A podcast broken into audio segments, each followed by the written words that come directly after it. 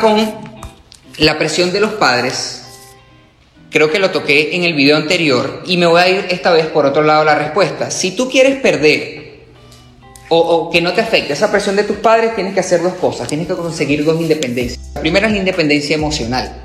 ¿Qué quiere decir la independencia emocional? Es lo que hizo Steve Jobs cuando tenía 13 años, que se dio cuenta que era más inteligente que sus padres, pero lo que te quiero decir con esto es saber que tú puedes razonar por tu cuenta. No porque tu papá te diga que tienes que hacer otra entonces te empiezas a sentir mal y te empiezas a sentir culpa porque vas en contra de tu papá, o, no te sientes seguro porque tu papá opina de otra manera, o tu mamá opina de otra manera, y sientes que estás siendo rebelde y sientes que eh, no, no, estás alineado, no vas por buen camino. Eso primero. Y segundo, la independencia financiera. ¿Qué quiere decir con independencia financiera? Si tú dependes de los churupos de tus padres, si tú dependes del dinero de tu madre, de tu padre, no vas a poder ser libre, porque ellos te van a poder decir qué es lo que tienes que hacer.